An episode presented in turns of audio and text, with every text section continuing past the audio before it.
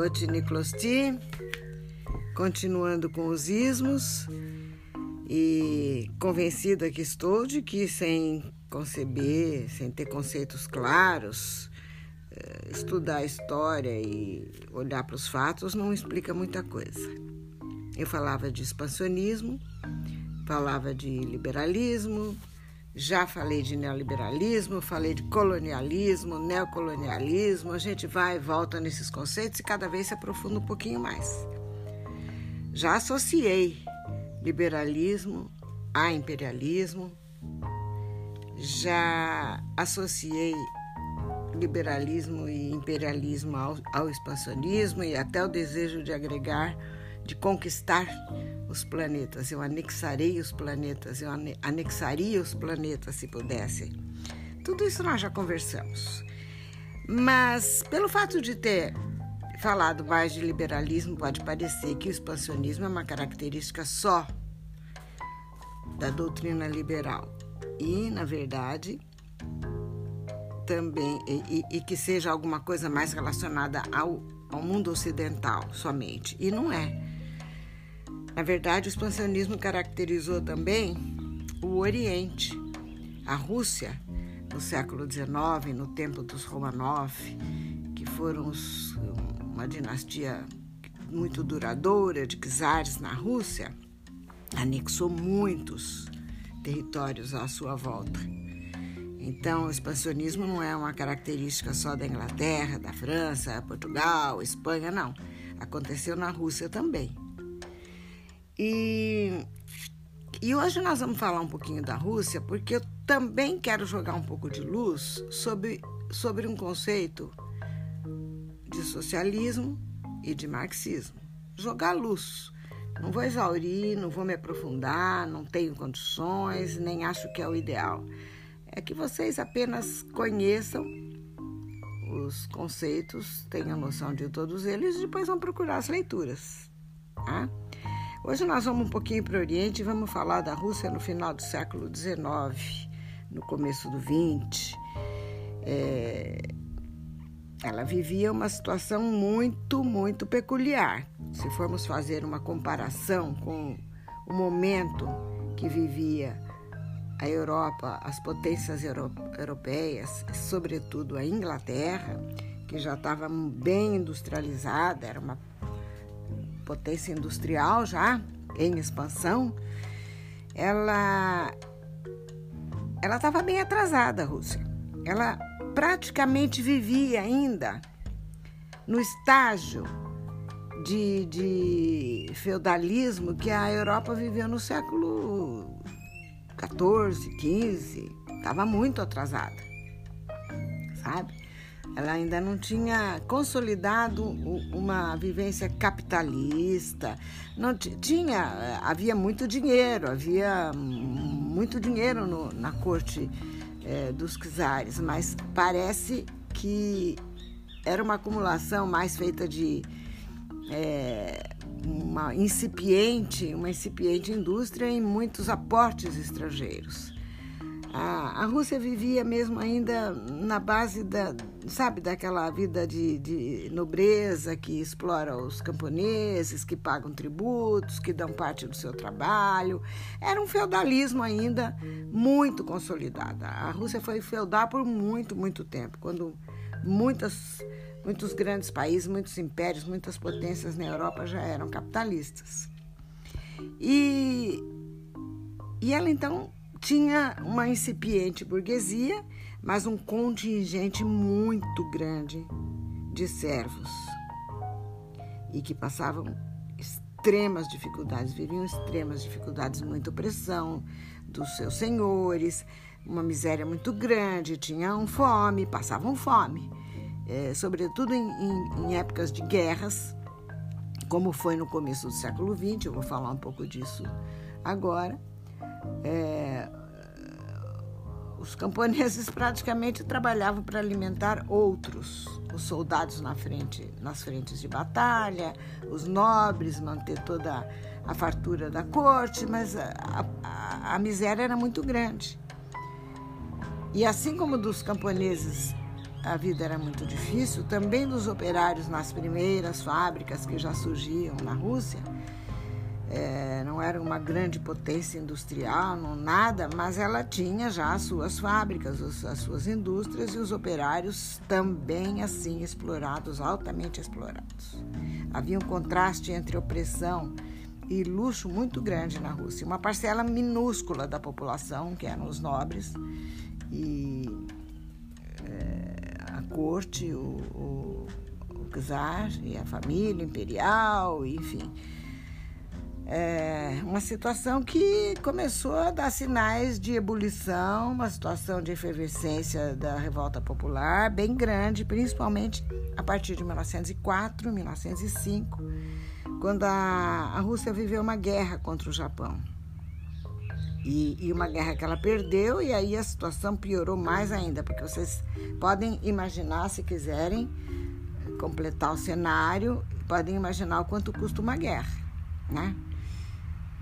Então, é, em 1905, depois dessa guerra aí, a, a bomba estourou num certo domingo, uma convulsão muito grande, ficou conhecida como Domingo Sangrento.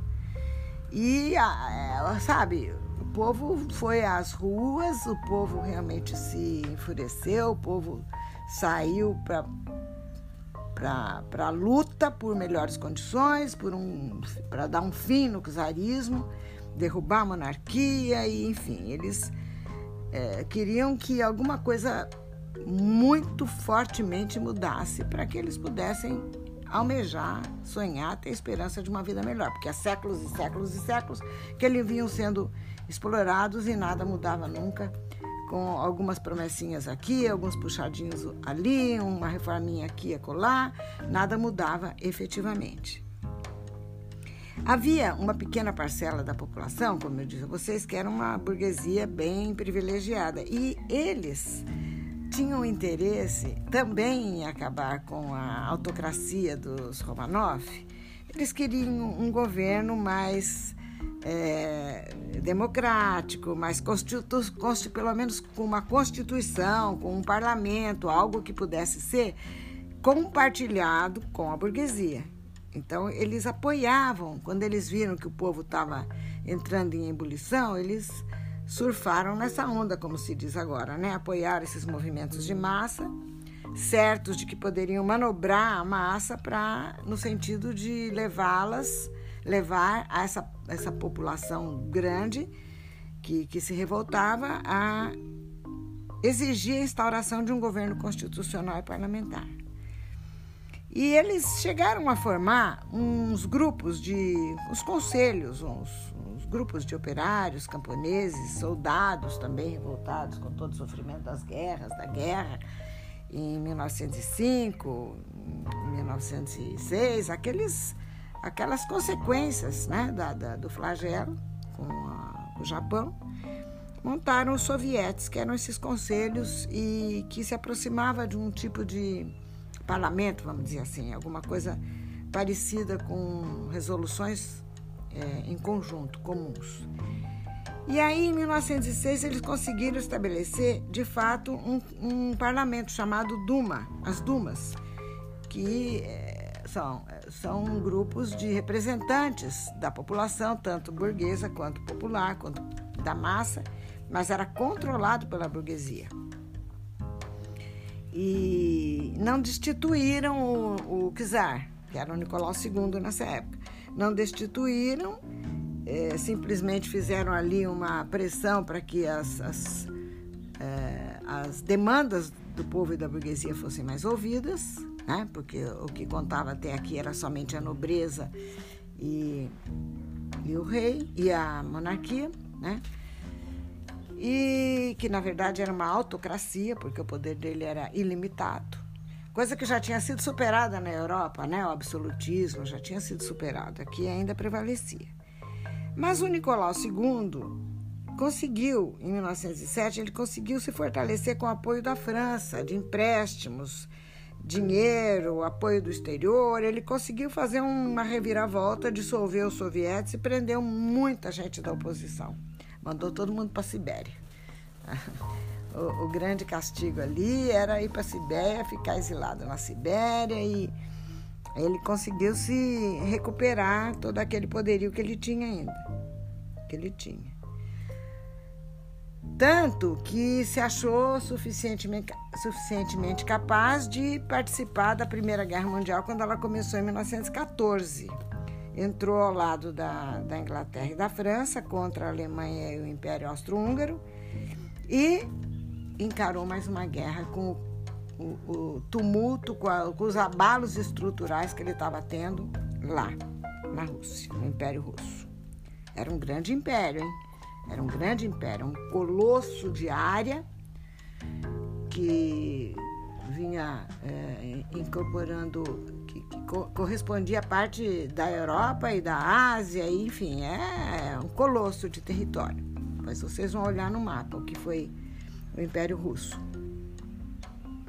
Mas, antes de acabar a guerra, o Império Russo já estava derrotado. Ele realmente não tinha condições, os soldados não estavam motivados, dinheiro faltava. Não, a, a, era uma empreitada realmente fracassada já antes de acabar a guerra. Ele teve que sair do, do, do grupo dos aliados, que lutavam contra a Alemanha e e o Império Austro-Húngaro para enfrentar a problemática interna, que estava cada vez mais séria novamente em 1917. Teve uma revolução em fevereiro e ainda com bastante características burguesas, que tinha ainda assim um intuito liberal, burguês. Eles usavam o povo, mas não estavam propriamente querendo resolver os problemas do povo. Eles queriam mais era usar o povo para acabar com toda aquela autocracia, todo o poder e a orientação autocrática do, do czar. Só que essa articulação não deu muito certo. A, a situação se tornou interna se tornou cada vez mais grave até outubro. E em outubro houve uma nova revolução, dessa vez operário socialista. Operário socialista quer dizer o quê? A força, a, a, a direção, o norte, a ideologia, a proposta não era mais salvar burguesia, não era mais é, atender os interesses da burguesia, não era mais contemporizar com a monarquia, era acabar com tudo aquilo mesmo. É, e, e, infelizmente foi de uma forma extremamente é, violenta. Vocês vão estudar a Revolução Russa, foi uma coisa bem bem sangrenta mesmo, né? Assim, no sentido de que execuções, enfim. Uma coisa triste quando acaba acontecendo a panela de pressão estoura, né? E, e esse partido operário, que, que era é, aquele que estava à frente agora dessa Revolução de Outubro, é, tinha lá as suas desavenças internas. Tinha um grupinho que se chamava Menchevique e um grupão maior que se chamava Bolchevique. Menchevique quer dizer minoria e Bolchevique quer dizer maioria. O grupo da maioria né, o grupo chamado bolchevique, tomou a direção à frente do processo e o líder dele chamava-se Vladimir Ilyich Ulyanov. O apelido era Lenin. Era um líder que havia bebido na, na fonte, lido, conhecido, se apropriado, se identificado com a doutrina, com a ideologia marxista que Karl Marx tinha desenvolvido no século anterior na, na Alemanha. Tinha criado, eh, explicitado para quem quisesse ouvir como ele pensava. E, e, o, e o Lenin conduziu toda essa massa, toda essa população revoltada, tomou a frente da revolução e conseguiu é, efetivamente modificar radicalmente o, a vida política é, russa e ficou à frente desse processo de transformação até, até o ano aproximado 24, 1924. Depois vocês vão ouvir falar também de outro líder que ficou conhecido como Homem de Aço. Eu lembro do meu pai falando dele, Joseph Stalin. E também tem muita coisa a ser dita a respeito, é muita história, é muito acontecimento, é muita mudança, é muito impacto na vida do mundo inteiro. E hoje eu precisei chamar a atenção de vocês para esses acontecimentos na Rússia, porque a partir dali, o que antes era Império Russo se tornou a União das Repúblicas Socialistas Soviéticas. E isso teve um impacto extraordinário na configuração do mundo, em coisas que afetaram. Olha, eu falei que o, o Stalin viveu até 1953, se não falei, estou falando. Eu lembro dele, eu lembro de criança, ouvia falar, enfim, meu pai falava muito dele. É, a, a vida que nós vivemos, crianças e adolescentes, teve a ver com a chamada Guerra Fria, que está ligada a essa nossa conversa e a esse, essa união das repúblicas socialistas soviéticas que vocês estão ouvindo falar agora. É, dos modos de produção para vocês, falei das contradições, enfim, não vou ficar voltando aqui. O que eu quero chamar atenção e voltar sim é que é, quando Marx escreveu, e aquilo que Lenin assimilou e assumiu e achou que estava bom, que, que era isso que ele queria para a sociedade russa, era isso que aquele povo estava querendo naquele momento, é que se fizesse um, uma sociedade que fosse antítese do capitalismo, que fosse uma renovação daquela proposta de vida tão individualista, tão competitiva, né? em que alguns têm muito e outros não têm nada. Ele queria uma sociedade onde cada um desse o que tinha de melhor, proporcionasse à sociedade o que ele tem de melhor e recebesse o que ele necessitasse. Ele sabia que isso não seria ainda a sociedade comunista sonhada por Marx. Ele sabia que isso seria uma fase intermediária entre o capitalismo e o comunismo. Para fazer essa mudança, teria que passar por uma fase chamada socialismo e que seria uma ditadura do proletariado. É, assim como foi forte o governo dos poderosos, é, sem, sem dar condições ao povo de se de atender às suas necessidades mais básicas, agora, em contrapartida, até arrumar a casa para todo mundo ficar feliz, teria que ter um pedaço do tempo dedicado especificamente aos interesses dos, é, dos desprotegidos, dos explorados, dos camponeses e dos operários. Né? Isso é um, então, uma história muito, nossa, é muito nova, vai ter muito nó, muita, muito nó no fio da nossa meada aqui. Nós vamos ter que conversar muitas e muitas vezes sobre o processo de instalação e consolidação do socialismo soviético, né? É, começou em, em 1917, depois da Revolução, aí a partir de 1919, 20, já reconstruindo a sociedade em bases novas.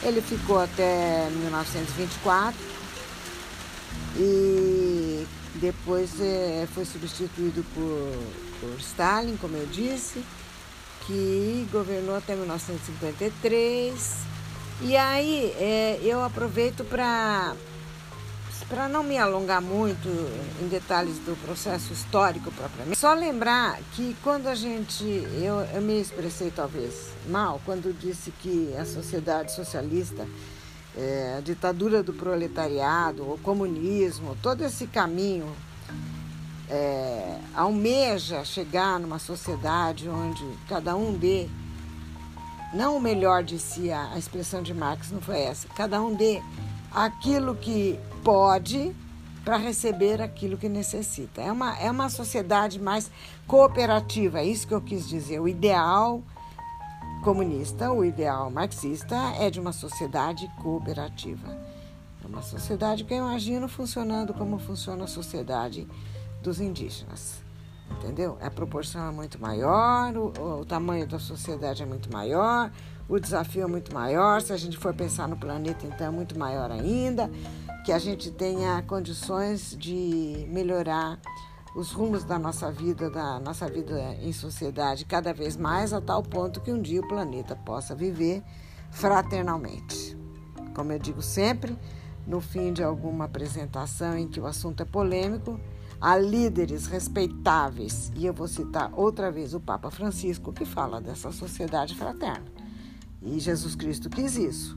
E, infelizmente, há momentos históricos e propostas, é, proposições políticos, sociais e eventos específicos de algumas sociedades que acabam fazendo caminhos e conseguindo resultados mais ou menos apreciáveis, alguns profundamente lamentáveis. É, é, é muito, é muito discutível o, a forma de se chegar a esse, é, essa sociedade comunitária, essa sociedade fraterna.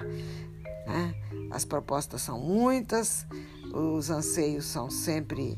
É, eu acredito piamente que o desejo e a intenção é sempre boa, mas às vezes os métodos, os rumos, as, as uh, táticas, as estratégias, as propostas, a forma de se chegar é que a gente precisa de muita sabedoria e de muita é, serenidade para alcançar. O primeiro, primeiro passo é estudar primeiro, ninguém é dono da verdade, eu não sou dona da verdade, muito menos eu que uma velha falando. e eu já peço desculpa aos meus netos por falar tanto, mas falando em verdade, eu vou contar uma historinha aqui para finalizar. Vocês vão me aguentar hoje um pouquinho mais. É, tem uma lenda que diz que a duas, é, a verdade e a mentira estavam bem vestidas, passeando juntas e viram um poço de água cristalina num dia de muito calor. E a mentira falou para a verdade: Olha, vamos dar uma refrescada, a gente dá um mergulho nesse poço, olha que delícia, vamos dar uma refrescada, vamos sentir, a gente vai se sentir muito melhor com esse calorão, enfim. A, a verdade topou, elas tiraram a roupa, entraram na, no poço. E a mentira se aproveitou da nudez do momento em que a verdade estava longe das suas roupas, saiu rapidamente do poço, vestiu as roupas da verdade e anda pelo mundo contando tudo que ela quer, travestida de verdade. As pessoas acreditam, se querem, não acreditam, se não querem, ninguém tem prova, comprovação, não tem como saber quem diz a verdade, onde está a verdade, né? E a verdade saiu nua procurando a, a mentira para recuperar sua roupa. E nua do jeito que ela saiu, é, andando pelo meio das pessoas que ficavam chocadíssimas e desviavam o olhar dela. Ninguém queria olhar para aquela figura nua. Ninguém perde tempo, ninguém quer saber, ninguém valoriza a, a verdade porque ela estava nua. E é por isso que a gente diz às vezes, né? A verdade nua e crua. A verdade é, pode ferir a nossa sensibilidade, porque a gente gosta de ouvir o que a gente gosta de ouvir, né? Nem sempre é verdade. E quem é que sabe também o que é o, o, o certo e o errado? Eu não sei se existe certo ou errado, se, sabemos sim que existe justo e injusto. E, bom, isso é assunto para outras conversas mais filosóficas. Hoje foi um pouquinho mais de conceitos e eu espero que vocês tenham tido paciência e que tenham aprendido um pouco ouvindo a vovó. Finalizo dizendo que continuem associando, como eu fiz anteriormente, imperialismo a neoliberalismo e o fato dos Romanov terem tido um império não significa que a sociedade é, marxista, leninista, é, stalinista que se estabeleceu na Rússia depois da Revolução de 1917 fez esse tipo de movimento expansionista e de dominação de outros, de outros territórios. Eles conservaram, na União das Repúblicas Socialistas Soviéticas, aquele conjunto de ter territórios que eram do, já conquista do Império dos Romanov. Estou é, dizendo isso para que vocês também se habituem a ouvir daqui para frente. Em algum momento, nós vamos falar de zonas de influência. Zonas de influência têm nuances de é, diferentes do que seria uma dominação. Mas ainda vamos chegar a esse contexto quando formos falar de Guerra Fria.